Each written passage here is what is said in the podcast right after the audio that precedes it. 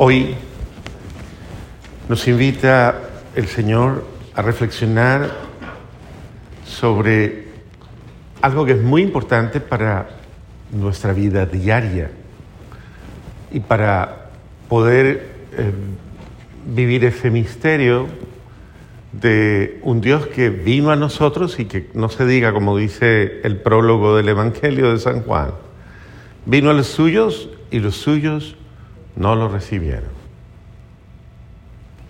La luz estaba en medio de las tinieblas y los que estaban en las tinieblas lo rechazaron. Entonces, el Señor ha venido para, para estar con nosotros y para ser acogido en nuestras vidas. Él viene a visitarnos, más aún viene a morar con nosotros. Por eso la palabra dice, si alguno me ama, mi Padre lo amará y, y, yo lo amaré y mi Padre y yo vendremos a Él y haremos morada en Él. Toda la palabra de Dios está impregnada de este sentimiento de Dios. Dios quiere venir a convivir conmigo, Dios quiere estar conmigo, Dios quiere convivir en mi cotidianidad. Él quiere estar involucrado en las cosas humanas porque por eso se ha hecho humano, por eso se ha hecho hombre. Entonces, Él quiere que nosotros de la misma manera pues tengamos la delicadeza y como lo decía la lectora al comienzo, la gentileza de acogerlo y de darle la bienvenida a nuestras vidas. Esa es la bonita actitud de Abraham, ¿eh? No pases de largo, Señor, sin detenerte. Y esa es una bonita actitud porque es estar pendiente al paso de Dios en mi vida. Dios está pasando en mi vida. Y se lo pongo en su sentido práctico. Usted viene a la misa, está en un momento privilegiado, tiene un momento maravilloso de adoración y luego de comunión con esa adoración, porque recibe el mismo Cristo que usted está adorando y ante el que se arrodilla en, la hostia, en el sagrario, y que no se atreve ni a mirarlo, después se lo va a llevar a la boca. Se lo va a comer. ¿Y, qué va a pasar? O sea, entonces la adoración termina cuando toca la lengua o, qué pasa? O la adoración continúa o yo ya me convierto en, un, en una custodia viviente. En, porque, y acepto esa visita amorosa que viene a transformarme y actuar en mí. Entonces, ¿de qué manera lo acojo? O me disperso, recibo la hostia, pero voy viendo si la señora se hizo el peinado, si trajo zapatos nuevos, si le gusta, si combina, si no, o, voy pensando si voy a poder salir de aquí rápido, si, si tengo ganas de ir a desayunar, o tantas cosas. Entonces, miren cómo, y es el momento más privilegiado, real y sobrenatural.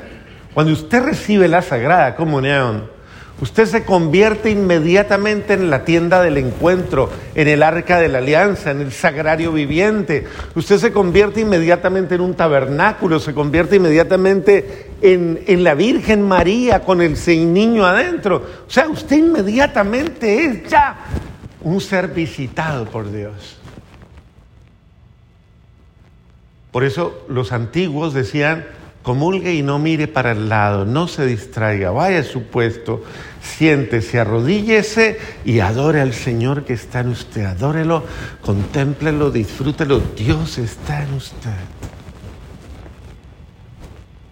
Santo Domingo Sabio, cada vez que recibía la comunión, él hacía exactamente lo que les acabo de decir y se quedaba en adoración completa precisamente porque viviendo el misterio del Dios que me visita. Está en mi casa. ¿Cuál es la casa? Eh, esta casa. La gente, yo veo con tanto cariño que viene y le traen a uno un Cristo, una imagen de la Virgen, un esto, y está muy bonito, es muy bello. Padre, bendígame. Yo se lo bendigo con toda devoción y se va con mucha devoción porque me llevo mi imagencita a la casa. ¿Y, y la hostia que te acabas de comulgar? Es Cristo mismo. Entonces, Cristo viene para ser amado, para ser acogido, para ser aceptado, para ser contemplado y para, para, para ser convivido, o sea, para estar con Él, para disfrutarlo, para dejarlo actuar y ser en, en, mí y para interactuar conmigo. Ya te llevo en mí, Señor, te amo. Hablar con Él, conversar, al menos una palabrita de amor, al menos un referente, un, de verdad un momento de entrega, Señor. bendito, te entrego mi vida, te adoro, te bendigo, como los, usted no se imagina los ángeles, porque no los vemos, pero los ángeles están aquí revoloteando alrededor de Él, no los podemos ver, nosotros con estos ojos eh, llenos de, una condición de pecador, eh, pero ellos están aquí adorando por los que no adoran, alabando por los que no alaban, bendiciendo por los que no bendicen. Es el Dios en medio de nosotros. Y ese Dios trae muchas bendiciones. Entonces nos puede pasar como a Marta, que recibimos a Jesús, pero seguimos revoloteando. Y más preocupados por el quehacer, por qué, por el acoger a. Hasta descaradamente Marta dice, ah, pero, pero es que tengo mucho que hacer. Bendito sea Dios. Y Jesús tiene que centrarla. Martica, ¿usted no se ha dado cuenta que yo estoy aquí? ¿Usted no se ha dado cuenta que, que más importante que hacer cosas por mí es acogerme a mí? Es brindarme su atención plena. Martica, no me dejes por otras cosas. Concéntrate en mí. Y eso es lo que pasa cuando yo entro al templo. Yo me olvido de todo lo demás. Me olvido. Si vino fulano, si no vino fulano, si esto, si lo otro. Si nada, nada. Ya llegué, ya estoy en oración. Ya se acaba todo lo demás. Entonces, eh, creo que la dimensión del silencio, de la interiorización, la dimensión de, estar con Dios y de centrarnos en Él y de, y, de, y de acogerlo y de una manera muy bonita y especial, adorarlo, amarlo, eh, creo que es, es muy conveniente. Mire que Abraham tuvo una actitud muy linda, muy linda, muy semejante a la de María. Lo acoge, va, dispone todo. Hagan lo que tengan que hacer para acogerlo, para darle, para brindarle, pero él se viene a estar con ellos.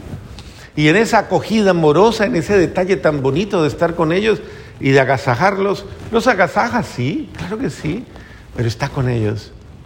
Ellos están tan conmovidos por la actitud de Abraham que le dicen, en virtud de tu amor y de tu entrega vas a recibir la bendición más grande. Tu mujer, que aunque sea estéril, va a tener un hijo. Es un milagro. Los milagros suceden cuando tú acoges a Dios, lo adoras y le das tu devoción total. Ese es el sentido de ir al Santísimo y de estar con Él. Entonces, ahí viene el milagro.